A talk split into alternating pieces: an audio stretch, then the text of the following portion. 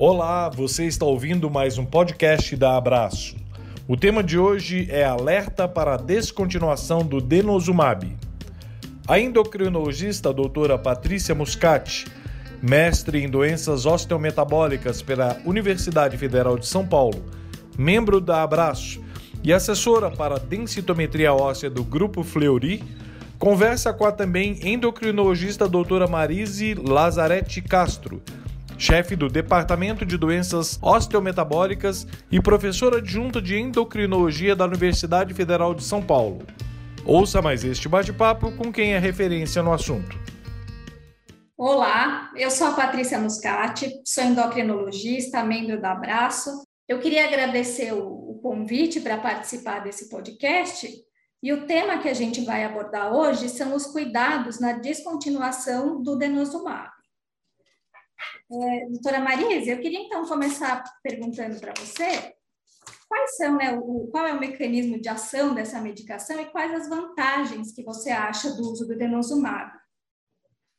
Bom, Patrícia, eu que também queria dar as boas-vindas aí aos nossos ouvintes e agradecer imensamente a Abraço pelo convite e pela iniciativa de criar esses podcasts que vão ser transcritos para a nossa revista Conectividade.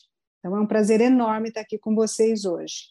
E, é, e o assunto é muito relevante, muito atual, né? O assunto de, dos cuidados que a gente deve ter para descontinuar o denosumab. O denosumab, como vocês sabem, é um anticorpo monoclonal, monoclonal contra o rank ligante. Então, o rank ligante é uma proteína que é produzida pelos osteoblastos e pelos osteócitos, que vai se ligar justamente no rank, que é um receptor de membrana que fica nos precursores dos osteoclastos, que são as células que degradam o osso, né, que reabsorvem o osso. Quando o rank ligante se liga ao seu receptor, ele estimula a diferenciação do osteoclasto e esse, torna esse osteoclasto mais ativo. Então, ele fica mais ávido a destruir osso, a reabsorver osso. E o anticorpo, então, vai neutralizar o rank ligante, vai impedir que ele ligue ao, no seu receptor e vai uh, impedir, então, a reabsorção óssea. Então, é um potente anti-reabsortivo. É uma medicação extremamente eficaz no sentido de prevenir fraturas. Ah, nos estudos pivotais, ele previne 70% das fraturas vertebrais, 40% das fraturas de fêmur em relação ao placebo, ao grupo que recebeu placebo. Então, é uma das medicações mais eficientes que nós temos hoje em dia para reduzir o risco de fraturas. E tem ainda uma posologia muito confortável, que é uma posologia subcutânea a cada seis meses, né? Então, tem uma série de vantagens no uso do denosumab. Os cuidados que a gente vai ter que ter é quando a gente vai retirar essa medicação, suspender a medicação. É, então, o que a gente sabe, né, que tem aquele efeito rebote quando a gente suspende o denosumab, justamente por ele ter esse mecanismo que a gente chama de liga e desliga, né? Quando a gente suspende ele de uma forma abrupta, a gente tem que tomar alguns cuidados na hora de retirar. Então, eu queria saber de você também, assim, quando que a gente pensa em parar um tratamento com denosumab e como que a gente faz para planejar essa retirada? É, então, é, a, a, grande maioria dos medicamentos que se usa para tratar a osteoporose, é, eles têm um efeito enquanto, é, um, enquanto a medicação está sendo usada. Os únicos medicamentos que têm um efeito que a gente chama de residual, isto é, quando você suspende a medicação, ainda persiste o efeito durante algum tempo, são os bisfosfonatos todos os outros medicamentos que a gente tem para tratar a osteoporose, no, momento da suspensão do medicamento, retorna a perda óssea. Com o denosumab, isso é um pouco mais intenso, né? E tem esse efeito rebote, que seria assim: é uma reabsorção muito intensa, mais intensa do que era anteriormente ao tratamento, podendo até acarretar fraturas vertebrais, né? Isso a gente ficou sabendo lá em 2016, quer dizer, durante muito tempo, né, Patrícia, a gente usou o denosumab sem conhecer essa propriedade desse rebote na hora que a gente suspende a medicação. Tanto é que, é, como se costumava fazer com os bisfosfonatos, a gente suspendia o bisfosfonato, é, até pelo risco das fraturas atípicas, né? É, naquele protocolo de cinco anos os orais, de três anos os endovenosos, né? E muitos colegas acabavam fazendo a mesma coisa com o denosumab, mas a gente não pode fazer com o denosumab esse mesmo procedimento, né? A gente não pode simplesmente suspender uh, o denosumab, porque ele vai ter esse efeito rebote, inclusive aumentando o risco de fraturas vertebrais nos 12 meses após a suspensão. Então, assim, a pergunta que você fez é uma pergunta muito, muito importante. Quando é que a gente vai pensa em suspender o tratamento com denosumab? Na literatura, a gente tem até 10 anos de acompanhamento de pacientes em uso de denosumab. Então, é o máximo de tempo que se tem documentado e publicado. Né? Então, até dois an 10 anos, houve uma persistência do efeito protetor em relação às fraturas, né? Agora, o que acontece é que quando a gente suspende, existe o efeito rebote, a gente tem que planejar essa retirada desse medicamento, né? É, então, tem sido publicado alguns trabalhos né, com algumas proposições para como fazer a suspensão do tratamento. E uma delas mostra que quando você usa o denosumab, especialmente mais do que dois anos uh, seguidos, você tem mais chance de ter rebote. Até dois anos, se você suspender, existe uma perda óssea, mas ela não é tão intensa. Mas se você usa por mais de dois anos, aí esse rebote vai ser mais intenso e o risco de ter fraturas vertebrais vai ser maior, né? É, eu acho que, infelizmente, a pandemia ela trouxe um pouco essa experiência para a gente também, porque a gente viu muitos pacientes suspendendo o tratamento, né? Às vezes pararam por conta da pandemia, deixaram de tomar a medicação. Então, eu, do lado, do, do lado de quem lauda muito exame de densitometria, o que eu pude ver nesses dois anos foi, é, a gente faz né, uma pequena anamnese dos pacientes que fazem densitometria lá com a gente, então, muitos pacientes que tomavam Prolia e pararam, a gente vê que eles tiveram um ganho importante mesmo de massa óssea em vigência do tratamento e depois dessa interrupção, assim, perderam bastante osso. Eu não sei se, na sua experiência, assim, na prática mais clínica, o é, que, que você viu nesse período, se realmente eles perderam muita massa óssea, se você teve paciente que teve fratura também, como foi? É, eu, então, infelizmente, eu tive sim, Patrícia. Mas isso que você está falando aí, dessa visão de quem está lá do outro lado fazendo as densitometrias e laudando, também é importante, né? Porque as perdas são muito expressivas, né? Eu acho até que você que está lá analisando o exame, quando você vê uma perda tão intensa, você já deve imaginar que deve. É, a gente já vai procurar ali na história do paciente se tomava a medicação, que é isso, às vezes, né, perde até mais do que ganhou, assim, são perdas realmente Exato. importantes num período curto, né? Então a gente essa já é a primeira hipótese. Se o paciente não fez uma cirurgia bariátrica, se não tem alguma outra causa de perda grande, a gente já pensa logo em interrupção de danosumab. É, exatamente. Eu tive, eu tive pelo menos duas, duas pacientes que eu me lembro que vieram com fraturas vertebrais, porque na, na pandemia realmente houve esse medo de sair de casa, né? E elas pararam a medicação, suspenderam o, o denosumab. E aí, uh, algumas vieram ou com uma perda óssea muito importante na densitometria, e é uma perda rápida, quer dizer, ela leva três anos para ganhar massa óssea, em um ano, ela perde tudo que ela tinha ganho em três anos. Isso a gente vê nos gráficos, inclusive, de, de trabalhos, dos trabalhos anteriores que foram publicados, mostrando o efeito da interrupção do denosumab. Então, a perda rápida, e essa perda rápida, esse turnover muito aumentado, uh, facilita a, a ocorrência de fraturas. Então, eu atendi agora há pouco tempo uma paciente que veio com fratura vertebral. Ela não era minha paciente e veio com essa história de fratura repentina, espontânea, vertebral, com muita dor eh, nas costas. E aí, na hora, eu já perguntei se ela tinha suspendido o tratamento e exatamente isso que tinha acontecido. Ela tinha, ela durante a pandemia suspendeu o tratamento do denosumab e agora, a questão de dois, três meses, ela teve uma forte dor eh, lombar e quando foi ver, fez a ressonância, tinha lá fratura vertebral e realmente a densitometria dela deu uma despencada, né?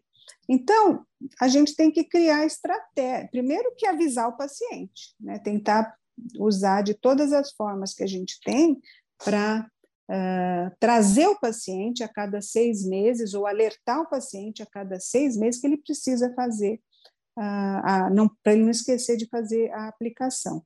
E mesmo antes, né, Patrícia, antes de começar o tratamento, eu sempre reforço que existe essa é uma condição para eu começar o tratamento com, com, com o denosumab, que o paciente se compromete a não interromper o tratamento.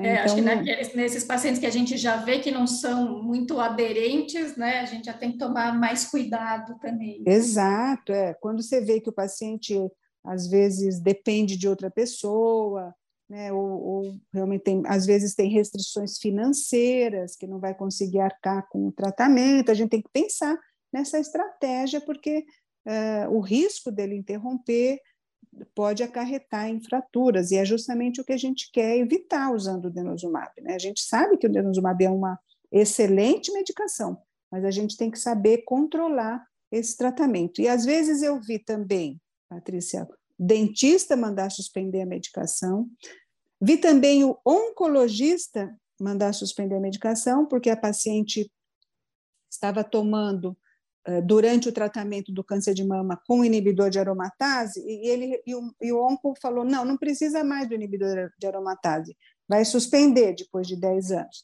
Pode suspender também o denosumab. Então, também assim existe esse tipo de orientação por médicos e por dentistas que não estão uh, informados sobre esse efeito uh, rebote do denosumab. É, eu acho que então fica esse alerta é muito importante, né? A medicação ela realmente é, é muito eficaz, né? Uma medicação que ajuda a gente muito no tratamento da osteoporose, mas a gente tem que estar sempre alerta, né? E com, com essa mensagem na, na cabeça de que quando a gente for suspender o tratamento, que a gente tem que tomar todos esses cuidados para não causar um dano ainda maior nos pacientes. Exato, e, e, e, na verdade, assim, não existe um protocolo já padronizado e definitivo para como, como conduzir essa suspensão do tratamento com o denosumab, né? mas existe algumas, algumas possibilidades. Por exemplo, é, você vai ter que entrar com um bisfosfonato na hora da interrupção do tratamento, né? Uh, preferencialmente um bisfosfonato endovenoso potente como ácido zoledrônico. Né? Então, os protocolos, uh, um dos protocolos mais que, inclusive, para mim caiu realmente muito bem é o do uh, European Society for Calcified Tissues, que saiu a, o ano passado, se não me engano, ETS, da Sociedade de, de Tecidos Calcificados Europeia, que faz assim um levantamento da literatura muito grande, né, de todos os os fenômenos que aconteceram e de todos os protocolos que foram tentar, testados para no momento da suspen, suspensão do denosumab. Uh, então, o que eles mostraram é que quando você usa os bisfosfonatos orais, você consegue uh, impedir de uma certa forma uh, a, uma, a velocidade da perda, você não consegue impedir totalmente a perda, bloquear totalmente a perda, né, você acaba tendo uma perda óssea, mesmo na vigência do, dos bisfosfonatos orais, né, e que você deveria começar uh, três a seis meses depois da última dose do denosumab. Porque como o oral ele é absorvido lentamente, né, você já começaria aí uma proposta de, de incorporar esse bisfosfonato ao osso uh, lentamente, uh, para evitar o fenômeno de, de rebote na assim que o efeito do denosumab uh, se encerra. E isso acontece mais ou menos com sete a oito meses após a, a última dose. Existe aí um ou dois meses que o, o marcador ainda fica mais baixo, mas com oito meses os marcadores já começam a subir e o CTX é um ótimo marcador nesse momento, ele sobe muito mesmo, e ele é usado também como um parâmetro, até para a gente avaliar se o, o, tratamento nosso com bisfosfonato está sendo efetivo ou não.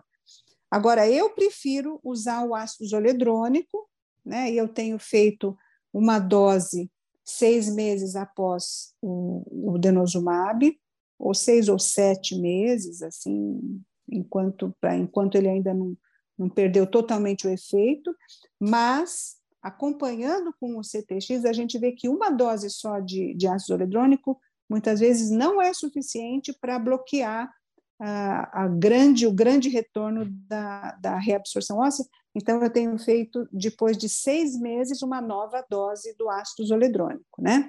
Então, esse, esse guideline do, da Sociedade Europeia recomenda que, se a gente puder dosar os, os marcadores, ajudam para você ir titulando a dose do, do, do bisfosfonato, mas que se você não tiver o marcador, eles recomendam que você faça uma dose ao final do efeito do denosumab e seis meses depois repita a dose do ácido zoledrônico. Eu não sei se você tem, tem alguma experiência nesse sentido, Patrícia. É, não, como, na verdade, né, como eu fico mais na parte de laudar os exames, assim, na parte clínica, não tenho pego muito paciente que, que suspendeu, é. né? O que eu vejo é mais essa perda pós-suspensão, mas ainda não vi na parte de densitometria ainda o que acontece, né, depois que, que eles voltam ao tratamento, ou pacientes que suspendem e começam a usar algum bisfosfonato, principalmente o endovenoso, se, se ele realmente consegue segurar, né, essa perda óssea, que a gente vê mais dos estudos, mas na prática ainda não, não peguei é, o caso, assim, para a gente acompanhar. E tem algumas características que podem uh, alterar essa evolução. Por exemplo, se a pessoa já tomou bisfosfonato antes do denosumab, uh, de uma certa forma, essa perda é menor. Ela não é impedida, mas ela é menor do que aqueles pacientes que começaram o denosumab sem tomar nenhum bisfosfonato previamente, né? Uma outra coisa que se observou é assim, que os mais jovens, os pacientes mais jovens, têm maior efeito rebote do que os mais velhos. Então, realmente, e, quem tomou mais do que dois anos tem um efeito muito maior do que aqueles que tomaram menos do que dois anos de denosumab. Então, por aí você já tem uma ideia de como vai ser o comportamento do seu paciente, né? Então, quanto mais jovem, maior o efeito, essa essa, uh, essa enxurrada de rank ligante que parece que é liberado a hora que encerra o efeito do, do anticorpo, né, do, do denosumab. É, é, na verdade, uma tempestade de, de rank ligante que promove uma grande reabsorção óssea que, na, em crianças e adolescentes, pode até desencadear hipercalcemia, para você ter ideia do, da enorme quantidade de osso que está sendo reabsorvido nessa, nessas crianças e adolescentes, que por uma, uma, ou por osteoporose ou por outra doença, osteogênese perfeita, ou por displasia fibrosa, já foram testados com, com o denosumab, né? Então, é, um, é uma, uma faixa etária que a gente tem que tomar até mais cuidado para usar o denosumab. É, então, bem interessante, né? A gente ficar alerta para isso. Isso, de saber qual o paciente ainda que tem né, mais risco, ou saber Exato. se já tratou antes e teria um risco menor, né? Não que não tenha também, mas para a gente poder mensurar um, pouquinho, né? Qual a chance desse paciente evoluir melhor ou pior depois da suspensão. É, agora, como o target que você perguntou, né? Quando é que a gente deve interromper um tratamento, né? É uhum. É difícil essa pergunta, não existe uma resposta ainda definitiva. A gente interrompe o tratamento quando você acha que o risco, o T-score, em geral a gente usa a densidade mineral óssea, como um parâmetro para falar, olha, eu acho que já está bom, um T-score de colo de fêmur de menos, que já chegou a menos um e meio, já seria o suficiente para você pensar em interromper o tratamento, mas com essa premissa de que você vai ter que usar todas as suas medidas para para impedir que você tenha uma perda óssea subsequente no, na hora que você suspende o denosumab, né? Mas uh, tem, tem estudo, tem alguns protocolos que acham que, por exemplo, se você saiu da osteoporose no fêmur, né, um, acima de menos 2,5 já estaria bom, tem outros que falam em menos 1,5, tem outros que falam em menos 1. E também a gente deve imaginar que às vezes existe uma discrepância entre a coluna e o fêmur. Né? Às vezes a, a coluna ainda está baixa, o fêmur está tá menos um, menos um e meio, mas a, a coluna ainda está muito baixa, então não é o momento de interromper. Né? Então, a hora de interromper realmente é um feeling aí do, do médico, quando ele acha que o risco já está baixo e que ele pode fazer essa transição para os bisfosfonatos. Então, uma outra situação também que a gente deve sempre imaginar é que eu vou ter que usar o bisfosfonato depois. Né? Então, ah, para aqueles indivíduos que tenham contraindicação para bisfosfonato, eu vou ter que imaginar o que, que eu vou fazer. Ou eu vou manter o paciente com denosumab eternamente, né, sem suspender, né, uh, porque não existe outra forma de da gente suspender sem ter essa perda, porque os outros antirreabsortivos, eles são mais fracos, né, o, o a terapia de reposição hormonal, a calcitonina, são recursos que a gente pode usar quando não existe outra opção né? mas para você segurar mesmo essa tempestade de rank ligante que acontece depois do, da suspensão, é, são os bisfosfonatos mesmo que seriam capazes de fazer isso até o momento, né? É, então, porque às vezes a gente acaba escolhendo né, o, o denosumab, porque a posologia é muito confortável mesmo, o paciente prefere, né, do que tomar as outras medicações, mas a gente tem sempre que lembrar que, que a gente às vezes está postergando, né, uma decisão que depois do denosumab, às vezes a gente tem que fazer uso de uma outra medicação. Acho que nesses pacientes mais idosos, assim, que têm insuficiência renal e que talvez a gente comece com uma medicação que tem uma, uma osteoporose mais grave, que a gente sabe que não vai precisar tirar a medicação, que vai tomar mesmo até o resto da vida, é uma, uma medicação perfeita, né? Mas, Exato. Mas a gente tem que pensar bem também. É, e sempre preparar o paciente, né? Eu, como eu falei, é um compromisso, né? Tem que ser bilateral. A gente tem que avisar o paciente de que ele realmente não vai poder suspender sem a nossa a anuência ou sem a nossa orientação, porque senão ele para de tomar e depois, quando tiver uma fratura, ele vai ficar muito bravo, porque a gente não avisou que ele não poderia suspender. Né? E, e mesmo outra situação também crítica é, por exemplo, se eu quero fazer uma mudança de esquema terapêutico, vamos supor que a gente considere a falha terapêutica, que seria a ocorrência de uma fratura ou de perda de massa óssea na vigência já do denosumab. E eu penso em instituir um tratamento novo com um anabólico, por exemplo, uma teriparatida ou um romosozumab. A gente sabe que não deve suspender o denosumab, né? Você deve associar a teriparatida com o denosumab o romosozumab, a gente ainda não tem certeza de como ele deve se comportar, porque o romosozumab, ele tem um efeito duplo, né? Ele tem o efeito de, de inibir a reabsorção e de estimular a formação. Ele faz o desacoplamento, como a gente uh, costuma dizer. Então, mas ele tem um efeito antiabsortivo, mas não é um efeito tão intenso quanto a gente vê com o bisfosfonato. Então, aí realmente a gente precisa manter os dois.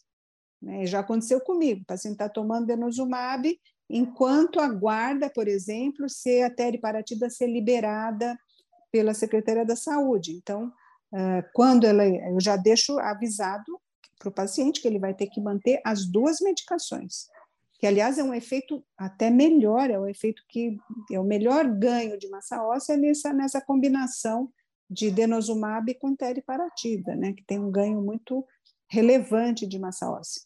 Então, e quando, se você suspende o denosumab e começa a teriparatida, ao contrário, né, você tem uma perda óssea muito importante, porque você está potencializando pela teriparatida a, a liberação aí da, dos osteoclastos, né?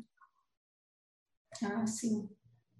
Mas eu acho que é, acho que esse essa esse nosso assunto de hoje, a mensagem é mais essa de você não suspender o denosumab sem um planejamento prévio de adicionar um antirreabsortivo potente após a suspensão, sabendo que nessas condições, pacientes que não usaram previamente bisfosfonato, que usaram denosumab por mais de dois anos, que são mais jovens, são aqueles que vão ter mais risco de, eh, de efeito rebote intenso e com aumentando o risco das fraturas vertebrais. É, não, acho que é isso. Acho que esse bate-papo foi muito esclarecedor. Eu acho que deu para tirar bastante dúvidas né, do, dos nossos ouvintes. Queria te agradecer muito, doutora Marisa, foi muito bom mesmo esse papo. Eu que te agradeço, Patrícia. Esse alerta é importante que a gente deixe bem claro para todo mundo, porque, é, porque muita gente ainda não, não sabe. Né? A gente vê que vários colegas nossos ainda não, não têm essa noção. Então, é importante a gente falar isso bastante, divulgar bastante, que, que para evitar as complicações na, na suspensão pura e simples do denosumab. Né? Mas é, eu agradeço também. É Agradeço essa oportunidade de estar aqui conversando com você, Patrícia. Eu agradeço também e é, até a próxima. Até a próxima. Vocês ouviram mais um podcast da Abraço. Agradecemos sua audiência e convidamos todos a nos seguirem nas redes sociais, acessarem nosso site e a revista Conectividade Óssea. Até mais!